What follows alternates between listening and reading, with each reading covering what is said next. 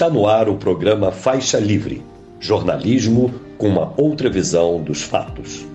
Olá, bom dia! Bom dia a você que nos acompanha nesta terça-feira, 18 de julho do ano de 2023, para mais uma edição do programa Faixa Livre. Muito obrigado a você que assiste a transmissão ao vivo pelo nosso canal no YouTube, o Faixa Livre. Agradeço também a quem assiste ao programa gravado a qualquer hora do dia ou da noite e a quem nos ouve pelo podcast Programa Faixa Livre, nos mais diferentes agregadores. O Faixa Livre é uma produção da jornalista Cláudia de Abreu, auxiliada por Érica Vieira e pela jornalista Ana Gouveia. Hoje nós vamos falar aqui de política no país com um dos quadros históricos e mais importantes do Partido dos Trabalhadores, o ex-senador e vereador em São Paulo, Eduardo Suplicy, analisando a situação ou a atuação do presidente Lula ele que participa atualmente do Fórum da CELAC com a União Europeia, o Fórum dos Países Latino-Americanos e Caribenhos, lá na Bélgica. Ontem, mais uma vez, em seu discurso, o presidente Lula fez críticas lá para o acordo do Bloco Europeu com o Mercosul. Vamos tratar também uh, de como o governador de São Paulo, o Tarcísio de Freitas, se coloca como um eventual rival na disputa pelo Palácio Planalto em 2026 carregando o capital político do inelegível Jair Bolsonaro. O Suplicy vai avaliar também essa informação de que o presidente Lula estaria tentando tirar o ministro da Justiça, Flávio Dino, da corrida presidencial, indicando seu nome para o Supremo Tribunal Federal, enfim. Vamos saber o que é que o Eduardo Suplicy pensa a respeito desse e também de uma série de outros temas aqui no programa daqui a pouquinho, em um papo imperdível. Imperdível também a entrevista que nós faremos com a nova presidente da União Nacional dos Estudantes, a UNE, Manuela Mirella, que foi ela que foi eleita aí no último domingo, no encerramento do 59º Congresso da UNE, o CONUNE.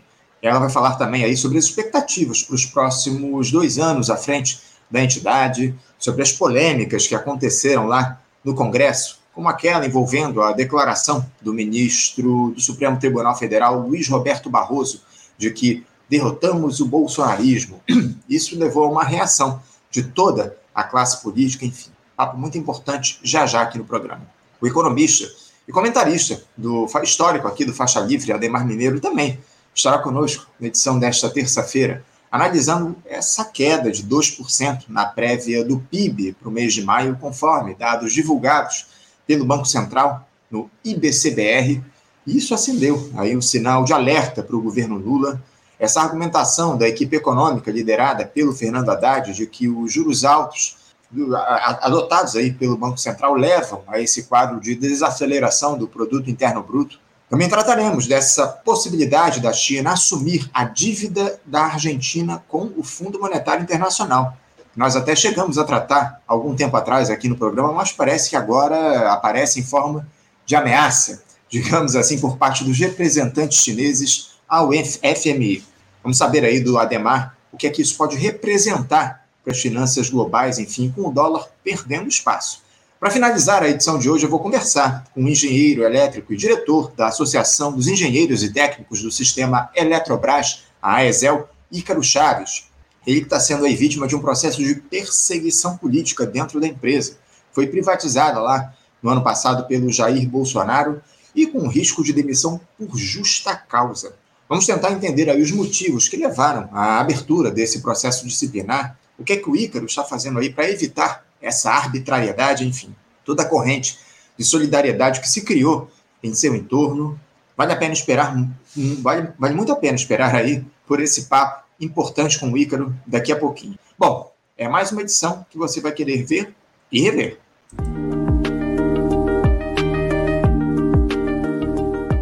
Saúdo com muita alegria aqui do outro lado da tela, dando início às nossas entrevistas, o ex-senador e vereador em São Paulo, Eduardo Suplicy. Eduardo Suplicy, bom dia. Muito bom dia, Anderson Gomes. É uma satisfação, uma honra estar falando com vocês do Faixa Livre. Satisfação Obrigado é nossa, senador.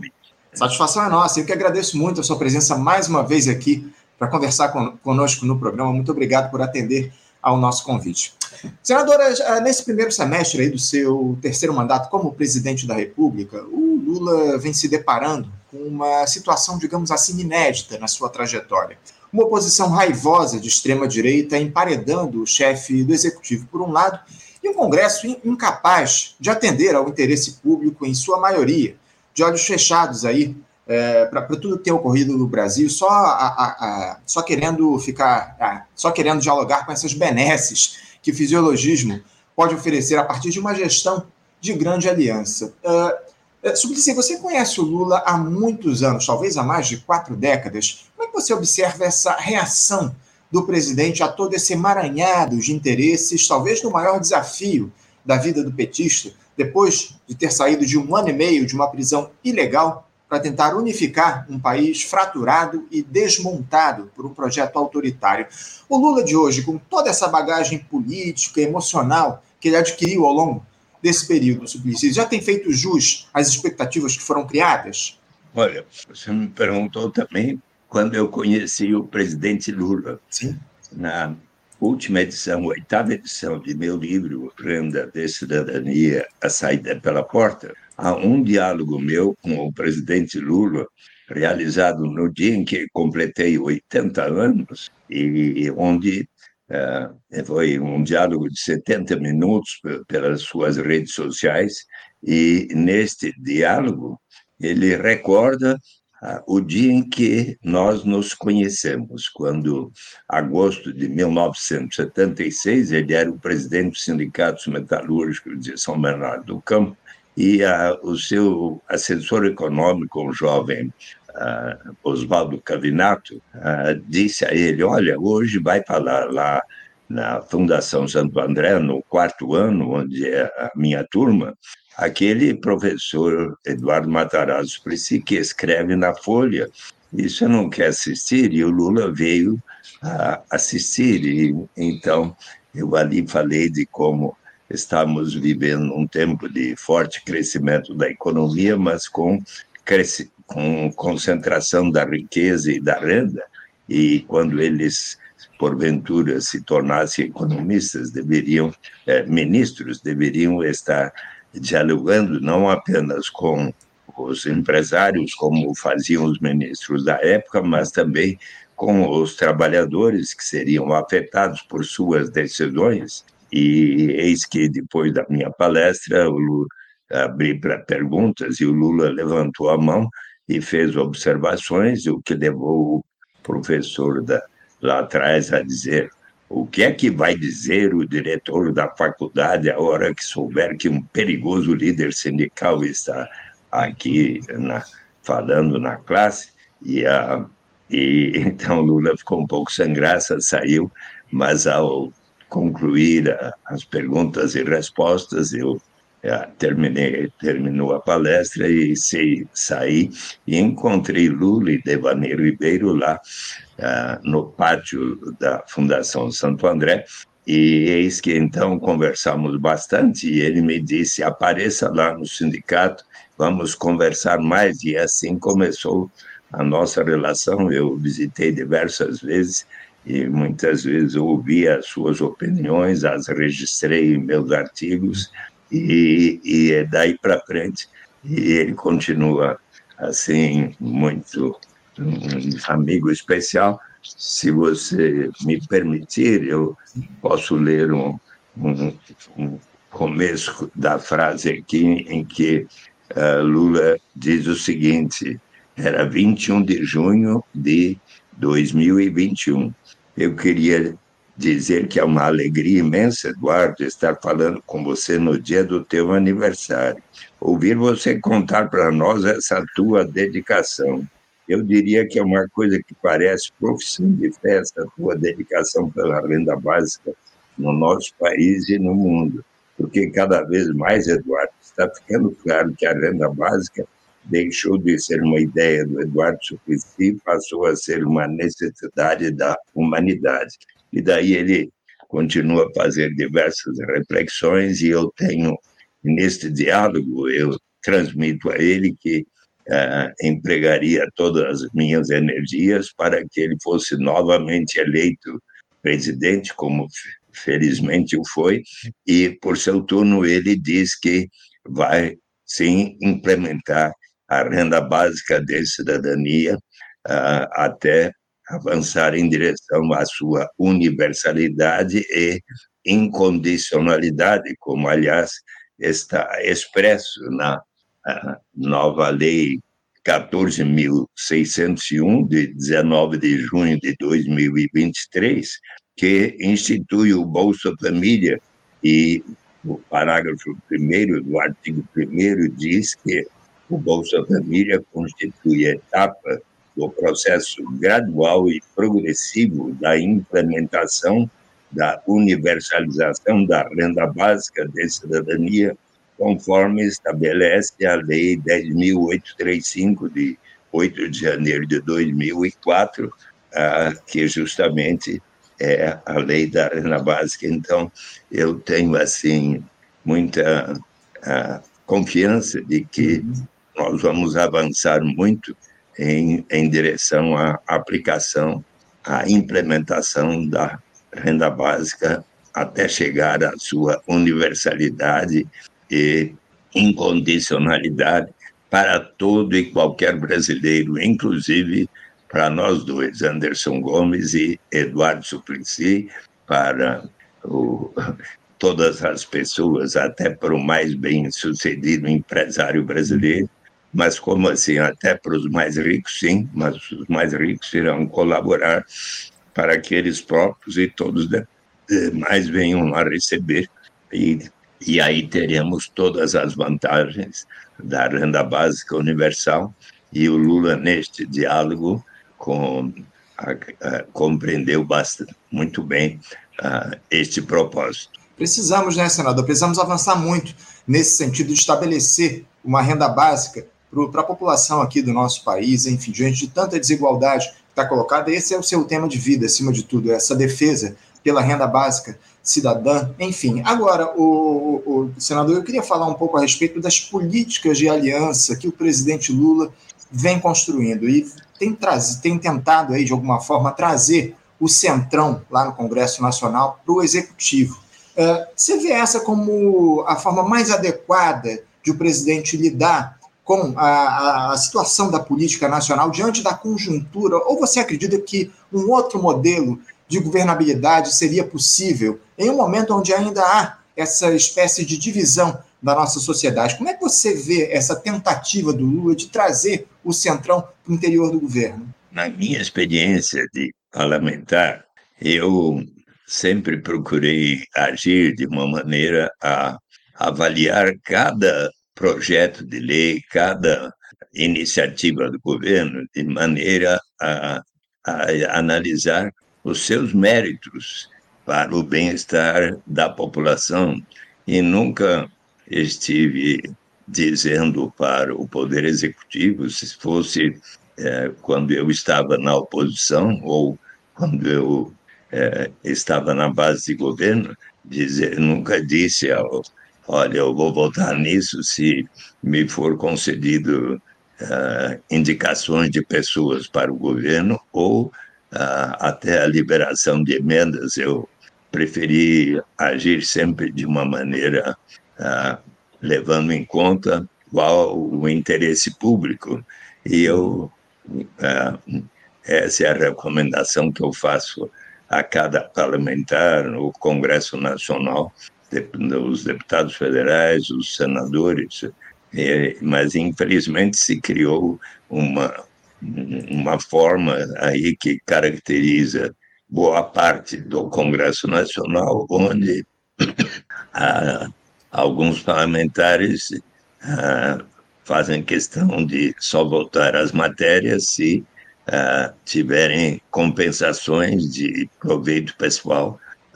Eu não acho isso mais saudável para o país, mas eu tenho consciência de que isso é algo que caracteriza boa parte do Congresso Nacional, e o presidente Lula, assim como os seus ministros, como ah, o, o, ministro do, de Assuntos Institucionais, Alexandre, ah, tem, tem procurado agir, mas eu acho que deve o, o governo tornar muito transparente ah, as atitudes dos congressistas e para que o povo brasileiro saiba bem como é que uh, age cada setor. Uh, o presidente Lula, logo que entrou, uh, disse que não queria saber de um orçamento secreto para, para as benesses distribuídas ao, ao Congresso Nacional, e eu acho que isso já foi um, um avanço importante, mas, uh, mas eu acho que mais e mais uh, ele e as autoridades do governo federal têm procurado conversar com os deputados e senadores de maneira a ver, sobretudo, qual é o interesse maior do país, eh, da população brasileira, e não benesses a serem distribuídas ao, aos respectivos parlamentares. Sem dúvida, sem dúvida alguma. É assim que deve se dar o diálogo do executivo com o legislativo, visando o interesse público. É o que a gente tem defendido aqui há décadas no nosso programa. Mas, infelizmente, o que a gente observa aí, na maioria dos casos, especialmente a partir dessa atuação, dessa ala mais fisiológica, não é o que, o que acontece no parlamento. Agora, o, o, o Suplicy, eu queria mudar um pouquinho de assunto, falar um, um, pouco a respeito do seu estado aí de São Paulo já aproveitar para corrigir aqui uma informação que eu dei de maneira equivocada no início da entrevista, fazer justiça, porque você era vereador, né, Suplicy, até o final do ano passado foi eleito deputado estadual aí por São Sim. Paulo é, na última legislatura, na última, na última eleição, em, em, no ano passado, enfim, hoje você atua, você exerce o cargo de deputado estadual. Então, eu queria aproveitar para falar um pouco a respeito do seu estado aí de São Paulo, porque o, o, governador do estado de São Paulo, Tarcísio de Freitas, ele é um bolsonarista reconhecido, foi eleito lá no ano passado a partir dessa, desse apoio que ele recebeu do Jair Bolsonaro, mas ele tem tentado, eh, de alguma forma, se descolar desse caráter histriônico do ex-capitão. Uh, e, e, acaba, ele começa aí a, a despontar como um principal nome da extrema-direita aí para a disputa presidencial lá em 2026, ainda que seja um pouco, um pouco cedo aí para fazer esse tipo de análise. Uh, uh, o Estado de São Paulo ele é a melhor vitrine para quem quer se colocar como postulante ao Palácio do Planalto. Como é que você avalia uh, a atuação do governador Tarcísio de Freitas tentando rivalizar com o candidato governista aí já na próxima eleição para a presidência da República. Você considera, de fato, o Tarcísio de Freitas como um, um, como o principal rival aí que o presidente Lula ou o candidato do Partido dos Trabalhadores vai ter lá na, na do Lula em 2026? Bem, uh, em julho passado, o presidente Lula me chamou e disse: Olha, Eduardo, nós gostaríamos que você fosse candidato a deputado estadual para ajudar a eleição de Fernando Haddad para governador. Eu acabei aceitando e obtive 807.015 votos, a maior votação para um deputado estadual no Brasil, e, e aqui estou na Assembleia Legislativa uh, agora, e tendo como o governador Tarcísio de Freitas. O Fernando Haddad teve uma boa votação, mas infelizmente não venceu. Mas, eh, por outro lado, o Lula o convidou para ser o ministro da Fazenda e eu acho que ele vai estar se desempenhando de uma maneira muito positiva e eu acho que as coisas estão melhorando no âmbito da economia. Acho que uh, já estamos vendo inúmeros sinais de progresso no Brasil uh, seria importante que pudesse também o, Banco Central, o Conselho Monetário Nacional aprovar agora, já que a própria taxa de inflação tem diminuindo, diminuído, então acho que seria já adequado que o Conselho Monetário viesse a diminuir a, a, a, taxa de juros Selic e para proporcionar um maior crescimento da economia. Ah, no, bem, quando ah, Lula venceu as eleições, nós tivemos uma atitude que não foi propriamente exemplar da parte de Jair Bolsonaro, que não o cumprimentou, viajou para fora do Brasil e também não quis transmitir a, a, a presidência ao presidente Lula.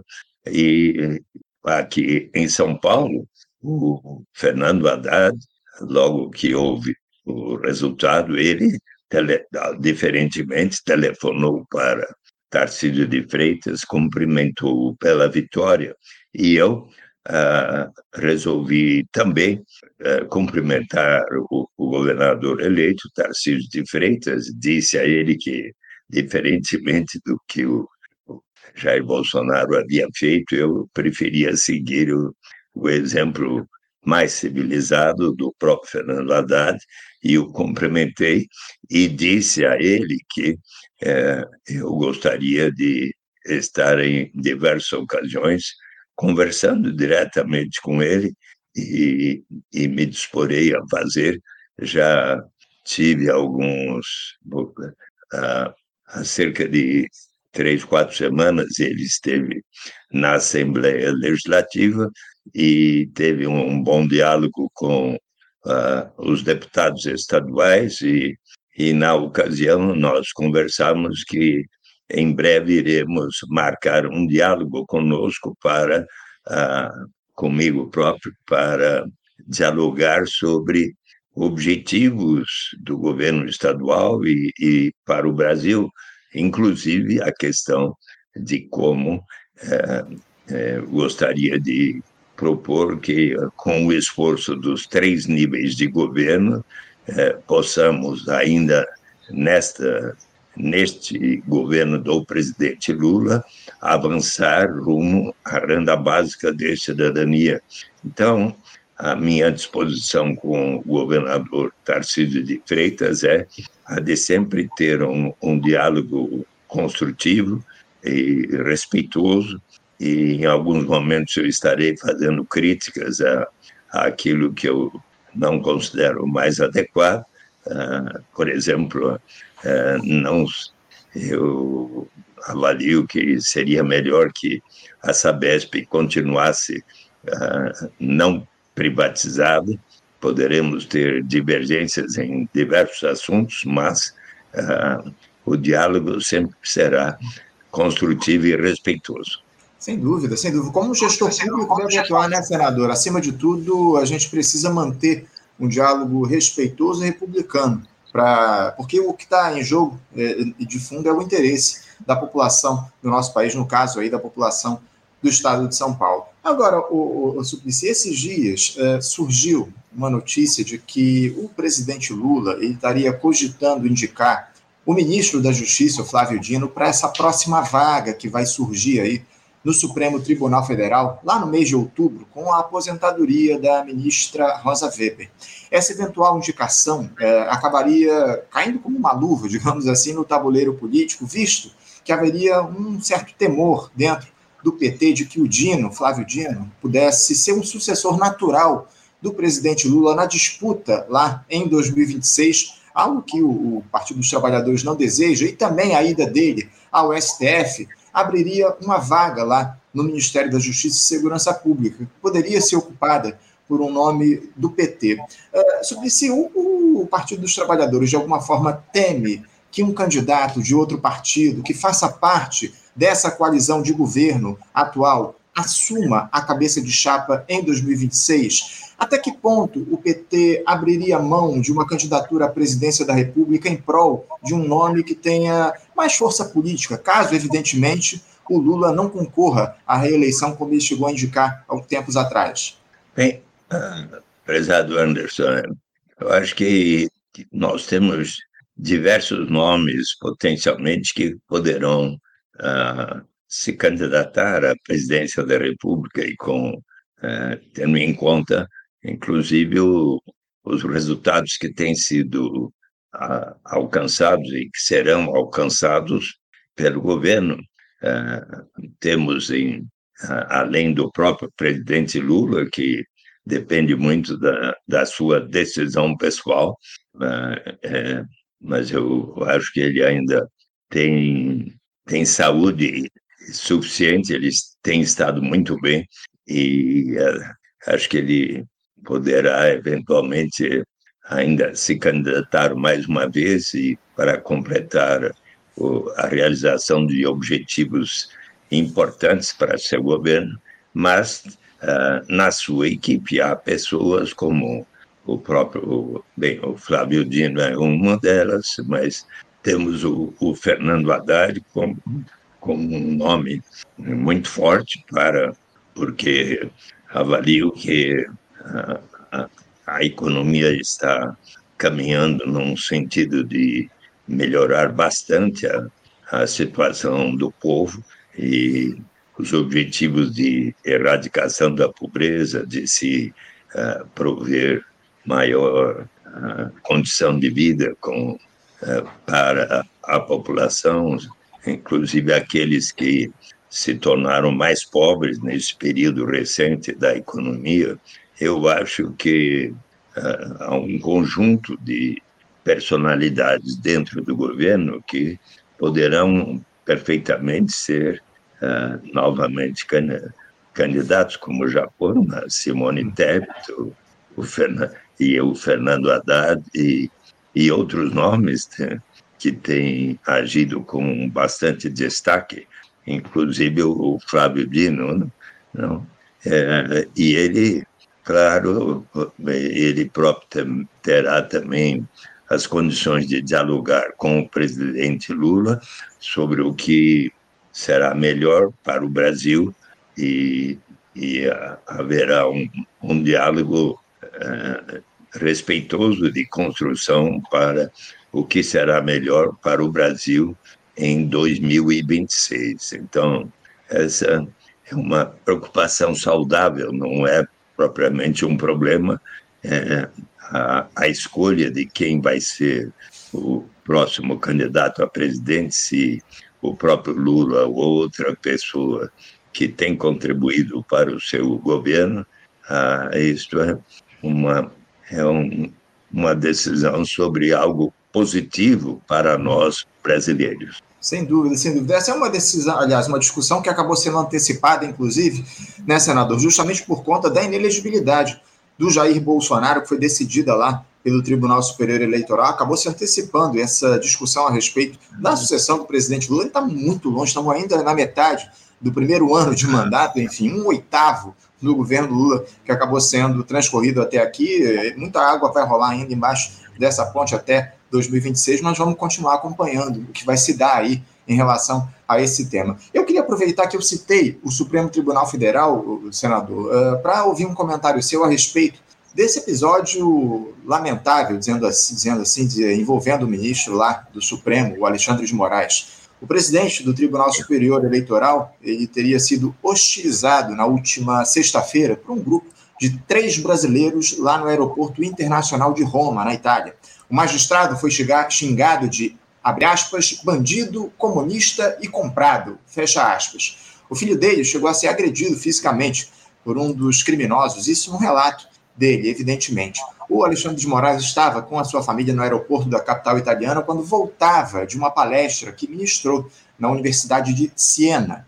O ministro fez uma representação à Polícia Federal e os supostos agressores foram identificados. São eles o empresário Roberto Mantovani Filho, a sua mulher Andréia Munarão e Alex Zanata, que é genro do casal. Um deles já até prestou depoimento à PF na última, no último domingo. Hoje, os demais devem falar lá aos agentes da Polícia Federal, enfim. É, Suplicy, parece que essa turma continua afrontando de maneira criminosa as instituições, não?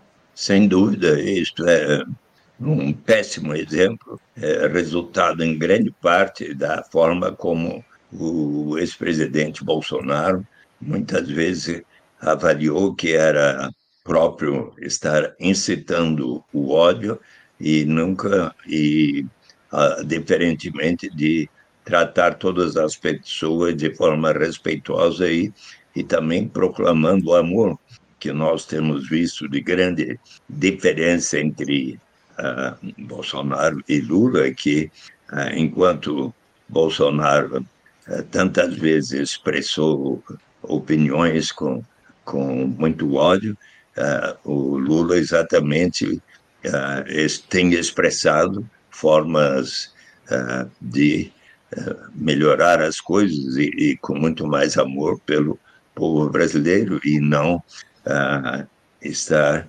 incitando as pessoas, inclusive a ponto de uh, estar uh, incitando até a violência no Brasil, como neste caso. Infelizmente, eu fiquei muito preocupado quando, certo dia, na reunião dos ministros, transmitida ao vivo, o presidente Bolsonaro, a certa altura, disse que queria distribuir armas para todo o povo brasileiro. Ora, eu nunca tive armas em casa. É, eu me lembro muito bem quando eu era menino, meu pai, Paulo Cochrane Spritz, costumava dizer: Olha, aqui em casa nós nunca vamos ter armas. É, eu conheço famílias onde o pai tinha uma arma, tá? Um dia os meninos foram brincar e um menino pegou a, a arma do pai no armário e matou o primo. Então, em casa nunca vamos ter uh, armas. E eu uh, uh, digo sempre isso para meus filhos e netos também. E, e eu acho que esta nós precisamos sim ter atitudes de muito mais respeito, amor para com todos os brasileiros. E então esta atitude do eh, deste empresário Roberto Mantovani, Mantovani Filho de Santa Bárbara do, do Oeste é lamentável e eu espero que não se repita. Ele precisará ah, responder na justiça pela agressão feita ao ministro do Supremo Tribunal Federal, Alexandre de Moraes, ao qual eu presto aqui toda a minha solidariedade. Sem dúvida, né? merece repúdio de toda a sociedade brasileira esse tipo de atuação lamentável, criminosa desse grupo aí de bolsonaristas lá que agrediu, esses três bolsonaristas que agrediram a família do ministro Alexandre de Moraes no aeroporto lá em Roma na Itália. Aliás, uh, senador, o Alexandre de Moraes não foi o único ministro do Supremo Tribunal Federal que se envolveu em polêmica ao longo dos últimos uhum. dias. Tivemos aí aquele episódio também uh, envolvendo o, o, Luiz Roberto Barroso, né, lá no Congresso da União Nacional dos Estudantes, na semana passada, no CONUNE, dizendo que, abre aspas, nós derrotamos o bolsonarismo, fecha aspas. Uh, uh, Suplicy, os magistrados da Suprema Corte eles têm se portado de maneira até certo ponto questionável por uma série de motivos. Isso não sou eu quem digo. Qual é, é, é uma avaliação que a gente observa aí de boa parte da sociedade brasileira, inclusive da própria classe política. Uh, qual é o limite da atuação dos ministros do STF na sua avaliação, Suplicy? Você considera aí que alguns desses magistrados possam estar abusando, digamos assim, dos seus poderes, da, da sua atuação no cenário da política nesses últimos tempos, especialmente a partir dessa fala do ministro Luiz Roberto Barroso na última semana lá na Colônia? Bem, sinceramente, eu acho que essa expressão do ministro Luiz Roberto Barroso é uma coisa hum, que saiu assim um tanto espontaneamente, mas é um fato que os brasileiros derrotaram a alternativa que significaria Jair Bolsonaro e elegeram o presidente Lula. Então, o que ele falou é, é um fato. Né? Registrou perante a comunidade de estudantes na, da UNE um fato, um, algo que a, aconteceu. O Bolsonaro foi derrotado nas urnas em, em eleições livres, legítimas e reconhecidas e comprovadas uh, pela Justiça Eleitoral, apesar de todo o questionamento que o presidente Bolsonaro fez a respeito. E então, uh, não, eu avalio que por causa desta expressão, uh, não que Luiz Roberto Barroso precisa ser punido, afinal, é, isso é parte da liberdade de expressão de, de um brasileiro que é garantida na Constituição. É, eu estava com o meu áudio desligado aqui. O problema, o Suplicy, é esse tipo de, de declaração sair da boca de um ministro do Supremo Tribunal Federal em um evento de caráter político. Essa é a grande questão. É fato que nós derrotamos o bolsonarismo no ano passado. A, a grande questão é que o, um ministro do Supremo Tribunal Federal ele não poderia se posicionar dessa forma, ainda mais num evento de caráter político, não, senador? Olha, eu tenho assim um, uma relação de respeito com o ministro Luiz Roberto Barroso. É, é, não, não considero, sinceramente, tão grave é, esta afirmação dele perante estudantes que são entusiasmados em participar da vida política brasileira, sobretudo os estudantes da Uni, e que uh, estavam ali de acordo com a manifestação de, do ministro Barroso. Então, acho que o, o próprio Bolsonaro precisa é, perceber que as suas atitudes acabam levando até ministros do Supremo Tribunal Federal a expressar opiniões que, uh, que são de reprovação uh, dos seus métodos, palavras e ações. Entendo, entendo. Agora, o, o Suplicy, que a gente tem muitos uh, espectadores aqui acompanhando o nosso papo no dia de hoje, eu queria trazer um, um, questionamento de um, de um espectador aqui. Ó. Ele se identifica como, ou ele ou ela se identifica como a TCM, e pede para perguntar a você, Suplicy, uh, o que é que você acha do governador de São Paulo, Tarcísio de Freitas, desejar privatizar o metrô de São Paulo, né? Porque é, o governador ele já autorizou aí alguns estudos para que haja aí a venda ou a privatização de todas as quatro linhas da CPTM que ainda são operadas pelo poder público, pelo Estado de São Paulo aí. E isso já deve se dar aí nas próximas semanas, já devem aí é, ser anunciados esses estudos aí para concessão das linhas 1, 2 e 3 do metrô de São Paulo. Eu queria que você falasse um pouco a respeito desse tema, dessa possível privatização do metrô aí de São Paulo, Suplicy. Eu acredito que, tipicamente, o, o serviço de transporte metroviário na, em São Paulo deve permanecer em mãos do poder público. Uh, e, eu acho, assim como também a Sabesp e outros organismos do governo estadual. Ah, não creio que eh, vá se tornar mais bem administrada, mais bem administrado o metrô. Acho que o importante é o governo Tarcísio de Freitas dar demonstração de que é possível, sim, ao poder público bem administrar uh, da forma mais transparente, com participação da população uh, em todos os estágios e, e, e, fazendo com que cada uh, companhia, seja a do metrô, seja da Sabesp, seja uh, de, de, do transporte público no Estado e, e tudo sejam administrado com muita transparência, mas e, e, com uma equipe de pessoas no seu governo que saiba bem administrar uh, uh, cada segmento da administração pública. Uhum, entendo. É, senador, eu queria encerrar aqui o nosso papo, já estamos passando aqui, inclusive, do nosso tempo regulamentar, mas eu queria lhe fazer um último questionamento, porque uh, por que você acha que a política, senador Suplicy, deixou de mobilizar o campo progressista? A gente tem tratado muito desse tema aqui no programa nos últimos tempos, visto que a extrema-direita comanda o debate público na atualidade, levando aí multidões às ruas, ainda, ainda que tenha claramente se reduzido durante agora essa gestão do presidente Lula. Essa capacidade que a extrema-direita tem nos últimos anos de mobilizar as pessoas, Suplicy, pode estar ligada ao caráter histriônico dos discursos que eles adotam, uh, pelo simplismo das pautas, pela, que são absolutamente despolitizantes. Dentro da política, o que mobiliza atualmente é a antipolítica, senador? Olha, eu creio que não.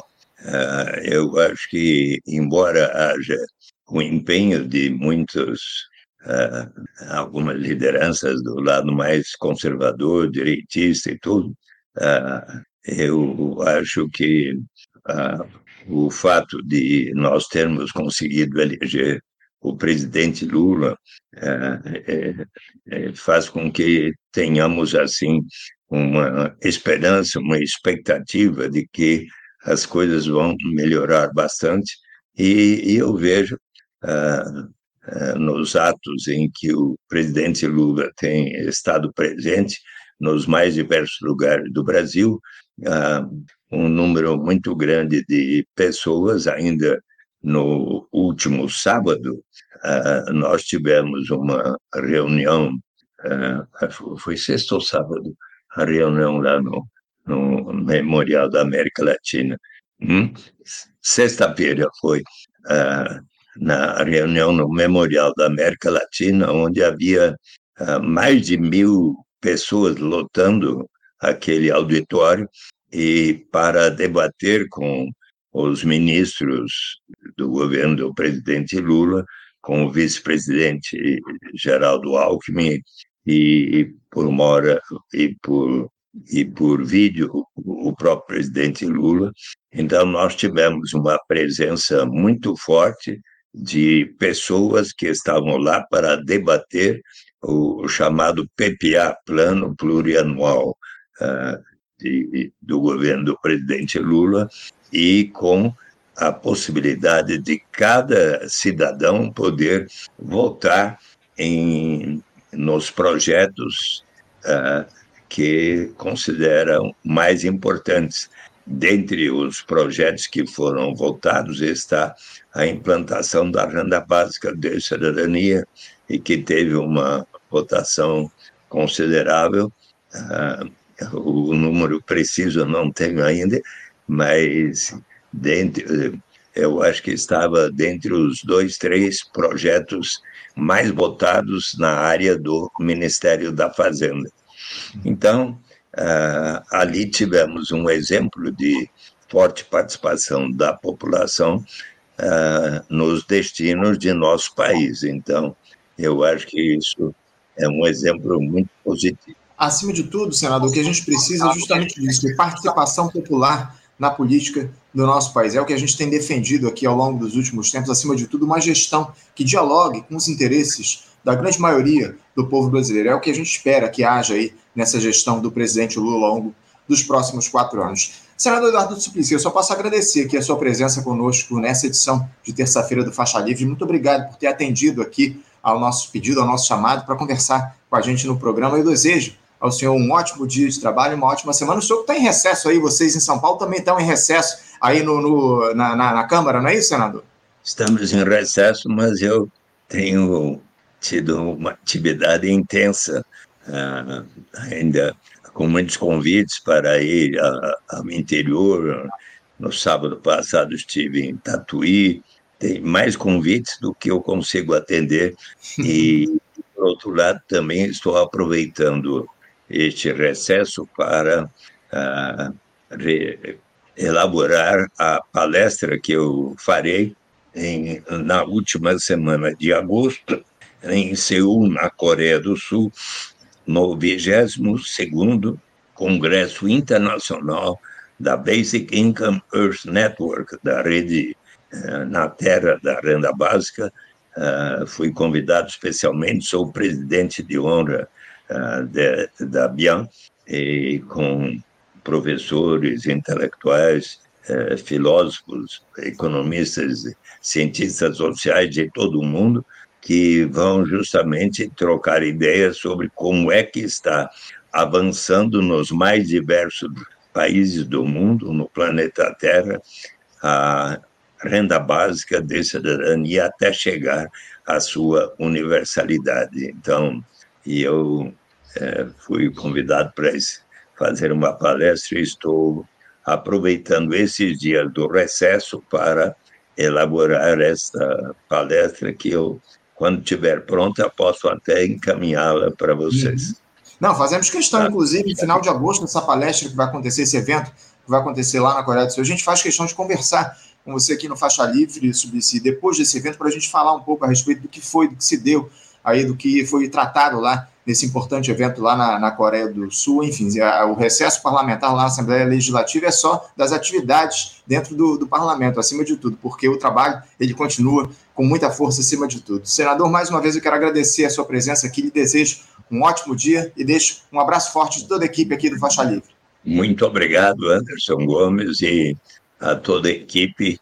Uh, eu, a Cláudia também que fez o convite, conversou comigo. E muito obrigado pela atenção de vocês. Para mim foi uma honra, uma satisfação termos esse diálogo aqui. Um abraço e um, um, e um beijão a todas que nos assistem. Alegria nossa, mais uma vez. Um abraço, senador. Até a próxima. Conversamos aqui com o ex-senador, deputado estadual, lá na cidade de no estado de São Paulo, Eduardo Suplicy. Eduardo Suplicy, aí, que é um quadro histórico do Partido dos Trabalhadores, a gente sempre faz esse debate, esse diálogo aqui com ele no programa. É muito importante a gente trazer a experiência e a fala de uma figura tão respeitada aqui no campo da esquerda, uma figura histórica, como eu sei aqui para vocês, espectadores. Você, ouvinte do Faixa Livre, pode ajudar a mantê-lo no ar. Faça sua contribuição diretamente na conta do Banco Itaú, agência 6157, conta corrente 99360, dígito 8. Esta conta encontra-se em nome do Sindicato dos Professores do Município do Rio de Janeiro e região, o Simpro Rio, uma das nossas entidades patrocinadoras, mas seus recursos são destinados exclusivamente para o financiamento do nosso programa. Você pode fazer sua doação de qualquer valor, utilizando também a nossa chave Pix, que é ouvinte@programafaixalivre.com.br. Sua contribuição é fundamental para a manutenção desta trincheira progressista no ar.